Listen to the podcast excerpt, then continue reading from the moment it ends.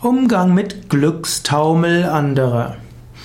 Vielleicht bist du jemand, der eher ruhig ist, du jemand, der eher gelassen ist. Und vielleicht kennst du Menschen, die immer wieder in eine Art Glückstaumel dort kommen. Die schwärmen, weißt du schon, was mir heute passiert ist. Die sagen, wie wunderschön und großartig etwas gewesen ist.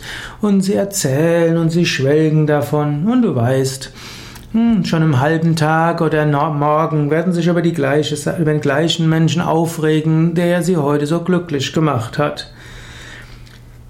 Du musst den anderen jetzt in seinem Glückstaumel nicht bremsen. Hm, der genießt es. Lass dich ein klein wenig davon anstecken und spüre einfach die Freude.